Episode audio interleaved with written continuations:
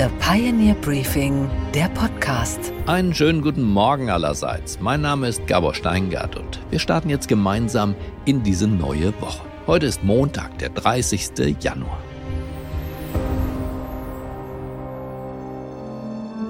We are fighting a war against Russia and not against each other. Thank you.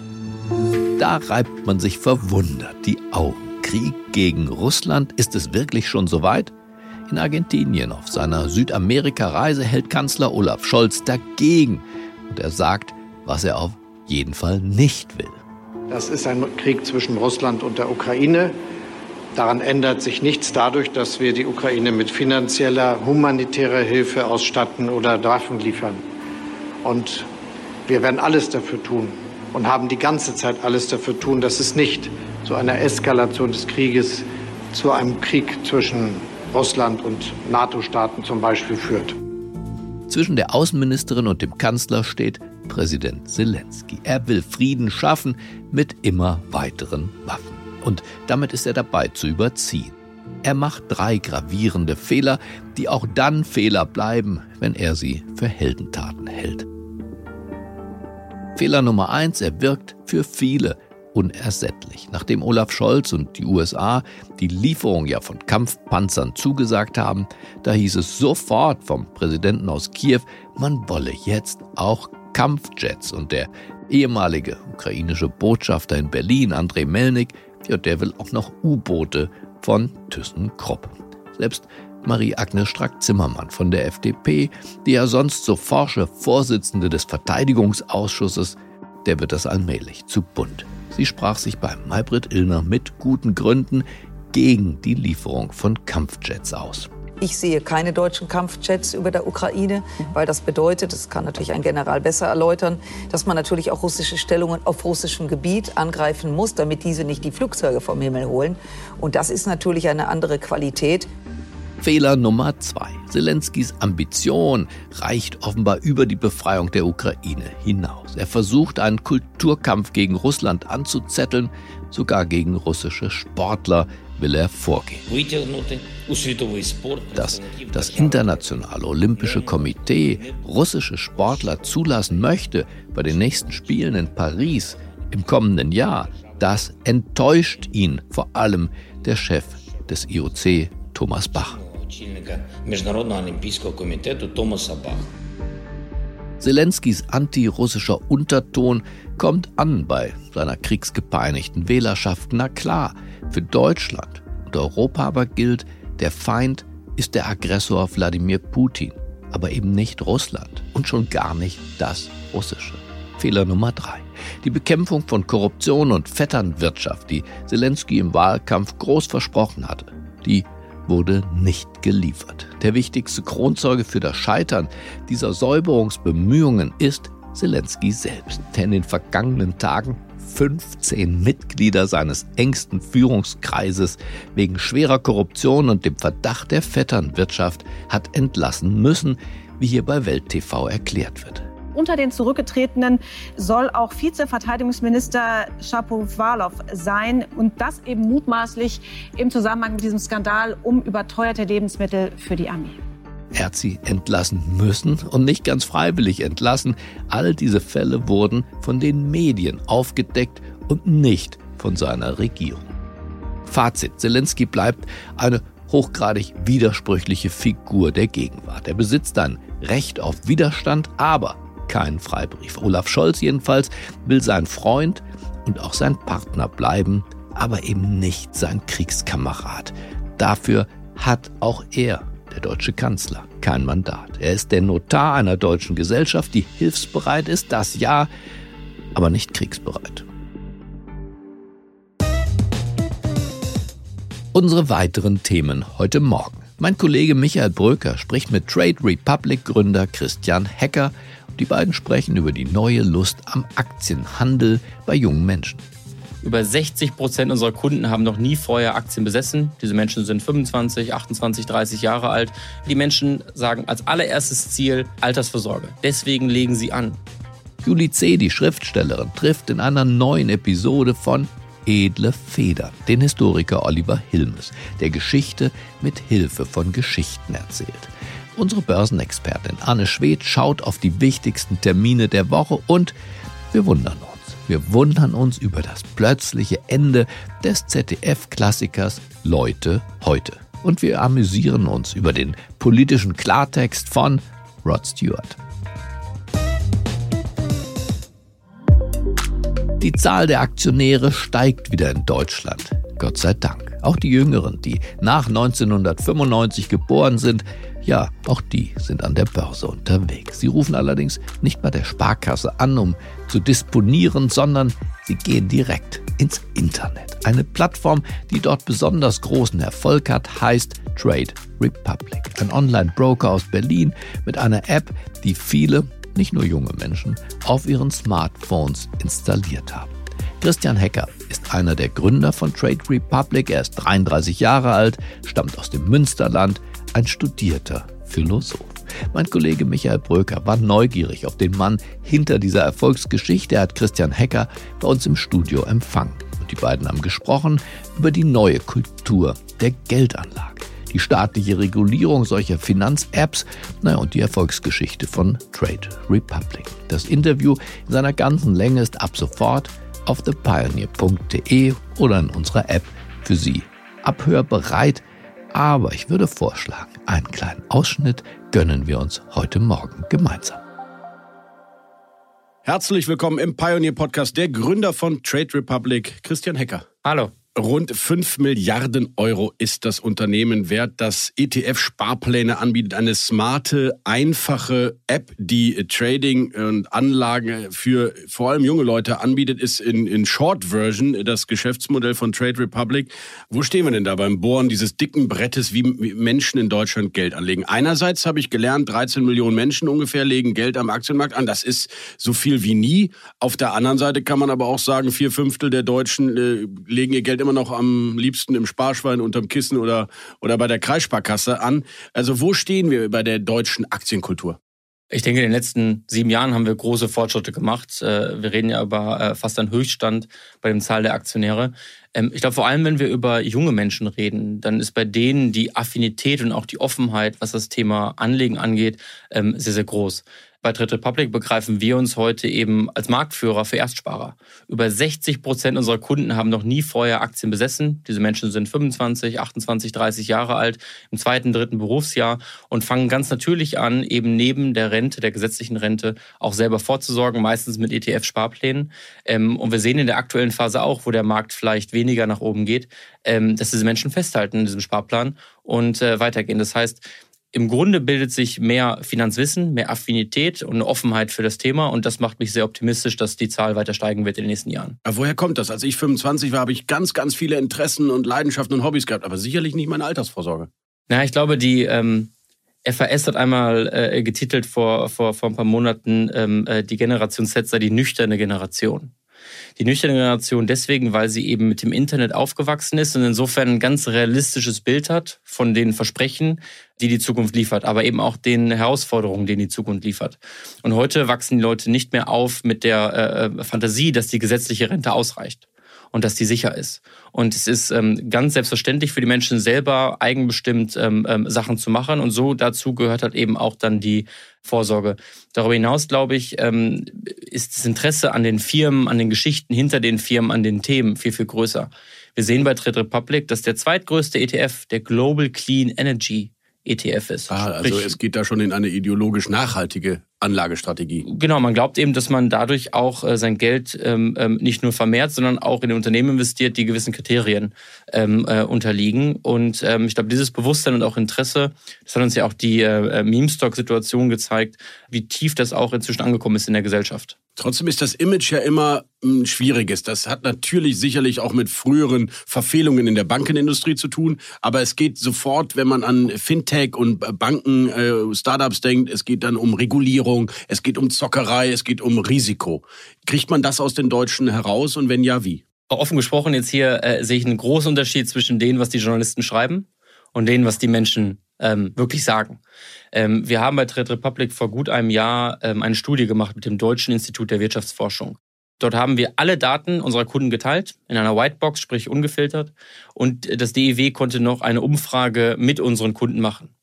150.000 ähm, Menschen haben diese Umfrage beantwortet. Das ist de facto die weltweit größte Anlegerstudie, die jemals gemacht worden ist.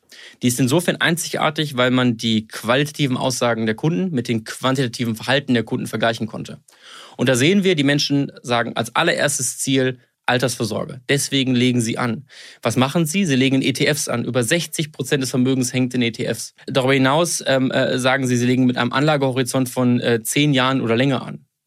Ähm, und das sehen wir gerade eben auch in der, in der aktuellen Wirtschaftslage, dass die Leute eben nicht ihre Sparpläne verkaufen. Sie sagen also, es gibt eine mediale oder eine öffentliche Parallelgesellschaft, wo Aktien gleich zocken ist und in Wahrheit sind die Menschen viel konservativer, viel bewusster bei der Anlage. Vor allem die Jungen sogar. Natürlich. Und äh, ich glaube, man muss das auch ein bisschen entmystifizieren. Ähm, Im Leben gibt es nun mal Risiken. Das ist ganz normal. Ähm, wer das Fahrradfahren lernen möchte, wird auch einmal runterfallen und sich vielleicht einmal wehtun.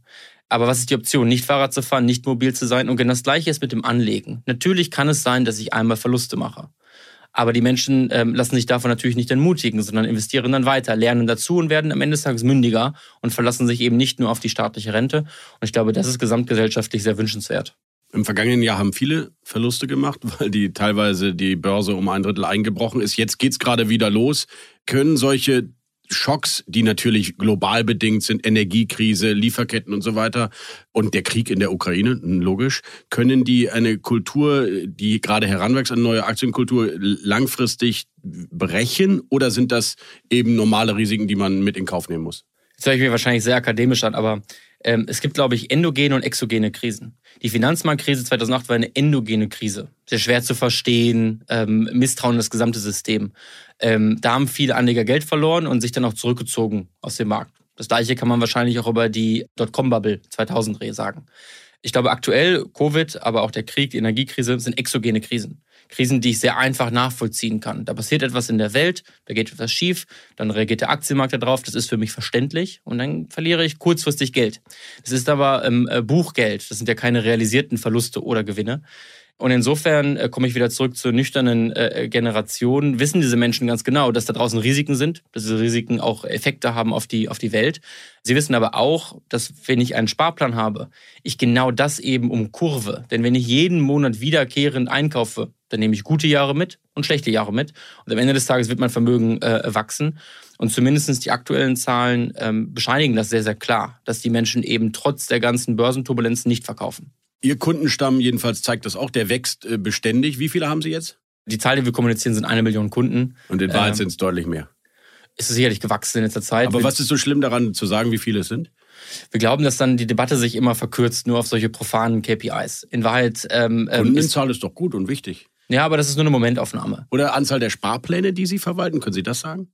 Ja, wir würden heute sagen, dass Trade Republic ähm, so viele ETF-Sparpläne hat, wie alle anderen Banken in Deutschland zusammengenommen haben. Also mehrere Millionen. Ja, das kann man, da kann man von ausgehen. Und insofern äh, fokussieren wir uns eigentlich immer mehr auf dieses ähm, doch sehr wichtige Thema der Rentenlücke und auch dieser Aktienkultur, über die wir heute reden. Ähm, aber sicherlich werden wir auch mal Zeit mal wieder ein Update geben. Nach Berechnungen sind etwa 2036 liegt die Rentenlücke bei 45 Prozent. Das heißt, ich bekomme in meinem Alter, in meinem Altersruhestand eben nur 45 Prozent meines letzten Einkommens. Das ist die Lücke, die Sie füllen wollen. Hilft da, wenn die FDP in der Koalition jetzt umgesetzt hat, dass ein Teil der staatlich organisierten garantierten Rente jetzt doch auch Aktien angelegt werden sollen oder ist das ein Mitbewerber? Also zunächst einmal, glaube ich, muss man sich das Problem auf der Zunge zergehen lassen. Ähm, da gibt es ganz viele Zahlen. Diese Zahlen kann man in ein Gefühl packen. Wenn Sie heute 18 Jahre in Berlin werden, müssen Sie 45 Jahre in die Rentenkasse einzahlen und die gesetzliche Rente wird wahrscheinlich nicht mehr Ihre Mietkosten in Berlin decken. Ich glaube, diese Prognose, dass quasi die gesetzliche Rente nicht mal mehr meine Grunderhaltungskosten äh, decken wird, ist, glaube ich, eine sehr gefährliche. Ähm, das ist kein deutsches Problem, das ist ein europäisches Problem der Staat wird einen Großteil seines äh, Wirtschaftsleistung aufwenden müssen, um das Rentensystem zu subventionieren. Das Tut heißt, er heute schon aus den Steuergeldern, genau. Jeder fünfte Euro in Deutschland geht inzwischen in die Rentenkasse. Jeder fünfte staatlich eingenommene Euro. Ganz mhm. genau, ja. ja. Und das ist Geld, was man für Infrastruktur, Schulen, Bildung, Sicherheit ausgeben könnte. Und das ähm, wird über die nächsten Generationen transformiert werden müssen. Leider Gottes Sie, ich, unsere Generation und die jüngere Generation ähm, ein bisschen auf uns selbst gestellt. Wir müssen diese Transformation jetzt selber bewältigen durch eigene Vorsorge. Ähm, der Staat wird da helfen müssen durch Anreize. Ich glaube, in Deutschland sind wir im internationalen Vergleich Schlusslicht, was es angeht, äh, eben das zu fördern. Dass jetzt die FDP eben eine Aktienrente diskutiert, begrüßen wir natürlich ausdrücklich. Warum? Ähm, weil dadurch endlich mal ähm, Ideenverbote aufgehoben werden und es ähm, zieht so ein bisschen frischer Geist ein. Wie kann man zukunftssichere und flexible Systeme ähm, ähm, aufbauen? Ob jetzt die 10 Milliarden selber etwas bewirken oder eher symbolisch sind, äh, müssen andere beurteilen. Aber wir glauben schon, es braucht viel, viel mehr Ehrgeiz und viel, viel mehr auch ähm, äh, Arbeit, um diese große Rentenlücke zu stopfen.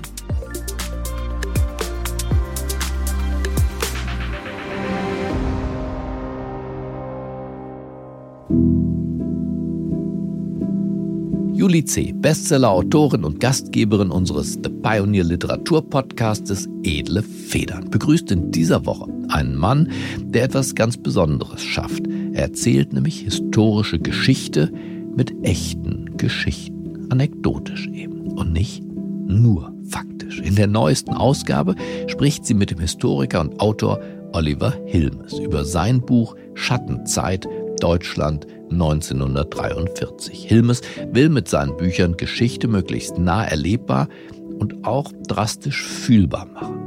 Er betreibt dafür einen ungeheuren Rechercheaufwand, um Lebensumstände und die politischen Prozesse dahinter realitätsnah zu rekonstruieren. In Schattenzeit widmet er sich dem Schicksal des Starpianisten Karl Robert Kreiten, der von den Nazis verfolgt und dann auch umgebracht.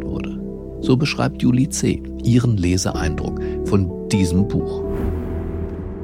Erfände man eine Zeitmaschine, wäre 1943 vermutlich nicht die erste Taste, die man drücken würde. Romane sind kleine Zeitmaschinen und Oliver Hilmes wählt ausgerechnet das genannte Jahr 1943 für eine Reise in die Vergangenheit. Wie ein literarischer Modellbauer rekonstruiert er aus Relikten des täglichen Lebens die Welt des deutschen Nationalsozialismus. Presseschnipsel, Dienstanweisungen, politische Ereignisse, kleine Szenen aus dem Leben unzähliger Menschen. Und je länger man den Autor auf dieser schauerlichen und zugleich faszinierenden Fahrt begleitet, desto realistischer und überzeugender wirkt die Umgebung.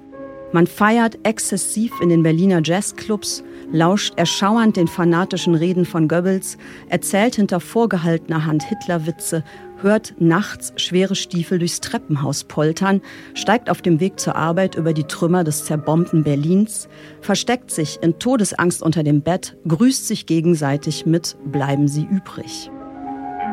Genau wie auch das größte Gebäude aus einzelnen Steinen besteht, so ist auch der größte Schrecken aus Bausteinen errichtet, Menschliche Schwächen, alltägliche Sorgen sowie dem unerhörten Zwang des menschlichen Geistes, alles in Normalität zu verwandeln, was länger als ein paar Wochen der Fall ist. Aus dieser Mischung entsteht eine Umgebung, in der Wahnsinn, Machthunger und Sadismus aufs fürchterlichste gedeihen. Es gibt viele hervorragende Bücher über das Dritte Reich, aber Schattenzeit ist gewissermaßen ein Buch im Dritten Reich. Es nimmt einen mit in das Schicksal seiner Hauptfigur Karl Robert, so quälend, dass man manchmal in Versuchung gerät, ein paar Seiten zu überspringen, statt sie wirklich zu lesen. Und darüber hinaus ermöglicht der Roman aber auch, am täglichen Leben des Jahres 1943 teilzunehmen. Jeder mag sich beim Lesen selbst fragen, welche Rolle er oder sie gespielt, welchen Weg er oder sie für sich gefunden hätte.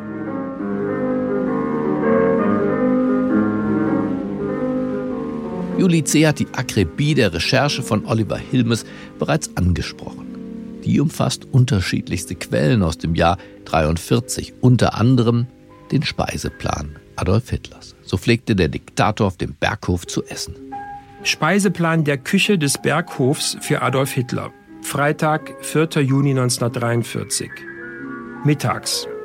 Kirschsaft mit Leinsamenschrot, Gerstenschleimsuppe, Tomatentörtchen, Karotten, gedünsteter Kartoffelbrei.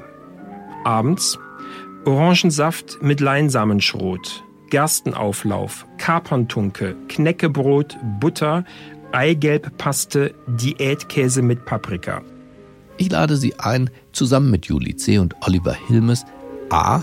diesen Zeitsprung 80 Jahre zurückzumachen und tief in die Lebensumstände des Jahres 1943 einzutauchen und B. das bewegende Schicksal eines großen musikalischen Talentes, Karl Robert Kreiten, etwas genauer kennenzulernen. Diese aktuelle Folge von Edle Federn finden Sie auf thepioneer.de. Und was ist heute an den Finanzmärkten los? Da warten die Anleger sehr gespannt auf die Zahlen von ein paar echten Börsenschwergewichten und den Überblick hat wie immer unsere Frau an der Wall Street. Einen schönen guten Morgen, Anne. Guten Morgen, Gabor. Welche Quartalszahlen und weiteren Termine werden wichtig in dieser Woche? Es wird echt die spannendste Woche in diesem Jahr, Gabor. Wir haben nämlich nicht nur die Quartalszahlen von den großen Tech-Schwergewichten, sondern auch das Notenbanktreffen und noch Zahlen vom Arbeitsmarkt. Aber der Reihe nach. Morgen geht's los mit den Zahlen von unter anderem ExxonMobil, GM, UPS, Pfizer, McDonald's und AMD. Mittwoch dann besonders spannend Peloton und Meta und Donnerstag dann die volle Ladung Amazon, Apple, Alphabet, Starbucks, Ford und Qualcomm.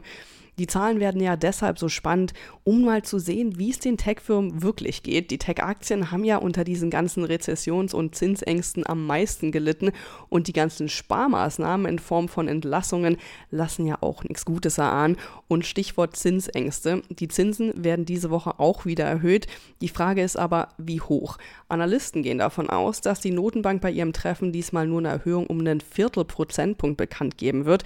Damit wären wir dann bei einer Spanne von 4,5 bis 4,75 Prozent angekommen. Was die Anleger aber natürlich außerdem ganz besonders interessiert ist, wie es danach weitergehen wird. Wird die Fed irgendwelche Hinweise zu ihrer Strategie geben?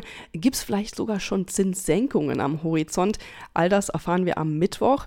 Und einen wichtigen Termin gibt es auch noch am Ende der Woche. Da kommt der neue Arbeitsmarktbericht von Januar raus. Daran können die Notenbanker, aber auch die Anleger sehen, wie stark die Wirtschaft mit Blick auf den Arbeitsmarkt schon unter den Zinserhöhungen leidet. Also wir können echt gespannt sein auf alles, was diese Woche kommt.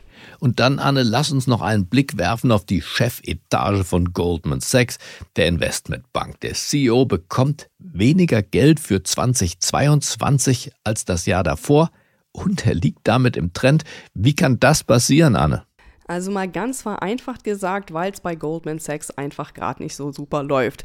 Und da muss eben an allen Ecken gespart werden, auch beim Vorstand. Und um da mal genaue Zahlen zu geben, die Bank hat in 2022 48 Prozent weniger Umsätze gemacht als noch im Jahr davor.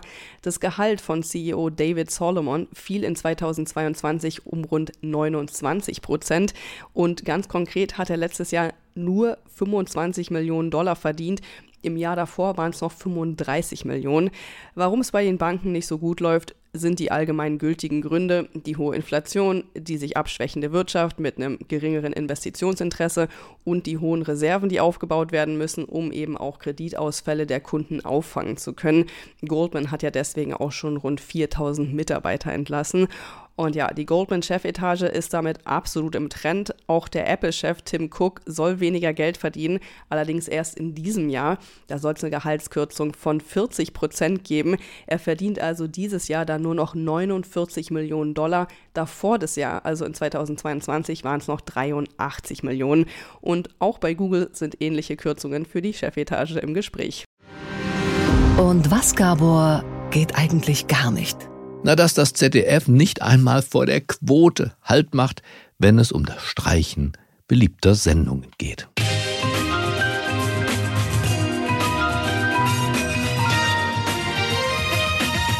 Die Rede ist von Leute heute.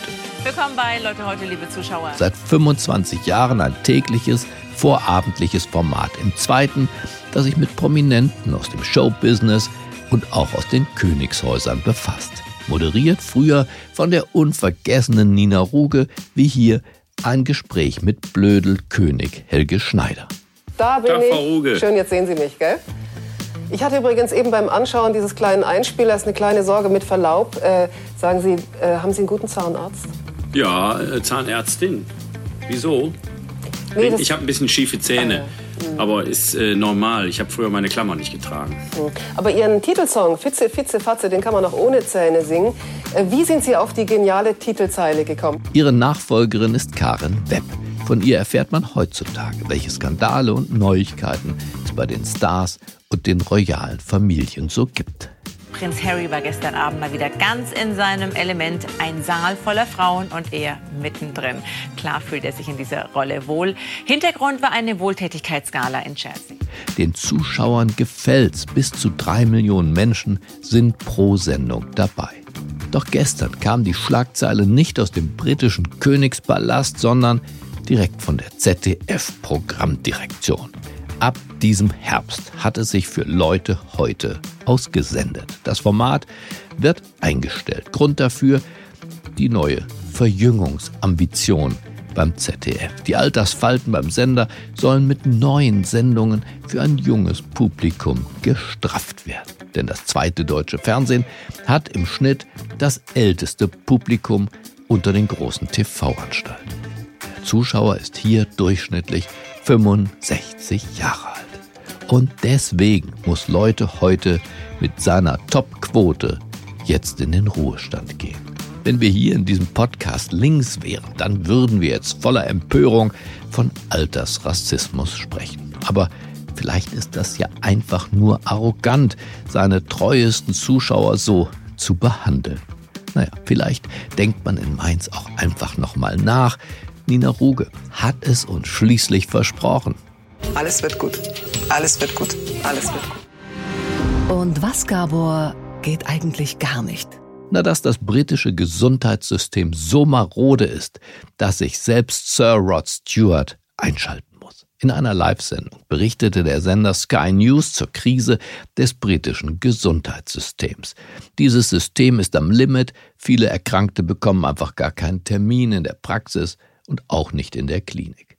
Einer der Zuschauer an diesem Tag bei Sky News war Sir Rod Stewart. Und der war ziemlich sauer, denn er hatte am Tag vor der Sendung einen Kontrolltermin wegen seiner überwundenen Krebserkrankung in einer Scan-Klinik. Er kam zu spät, er entschuldigte sich beim Klinikpersonal, doch die erwiderten, I said, I'm so sorry I'm so late. They said, oh, we're not busy at all. We've only got a couple of customers today.